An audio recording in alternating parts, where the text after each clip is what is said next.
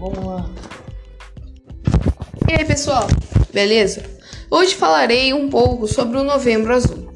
Ele é uma campanha de conscientização realizada por diversos por diversas entidades no meio no mês de novembro, dirigida à sociedade, em especial aos homens, para conscientização a respeito de doenças masculinas, com ênfase na prevenção e no diagnóstico precoce do câncer de próstata.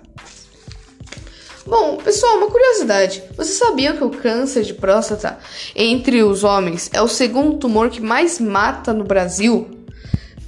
Antes, né, perdendo para o câncer de pulmão. Bom, continuando. Novembro Azul surgiu na Austrália em 2003. Nessa época, quando ele foi feito, ele era chamado de Movember aproveitando as comemorações do Dia Mundial do Combate ao Câncer de Próstata, realizado no dia 17 de novembro. Bom, pessoal, por favor, previnam-se, façam exames. Quanto mais cedo vocês diagnosticar, foram diagnosticados de câncer de próstata, mais chance de cura vocês vão ter. Então, façam o exame. Não tenham medo, não precisa ter medo.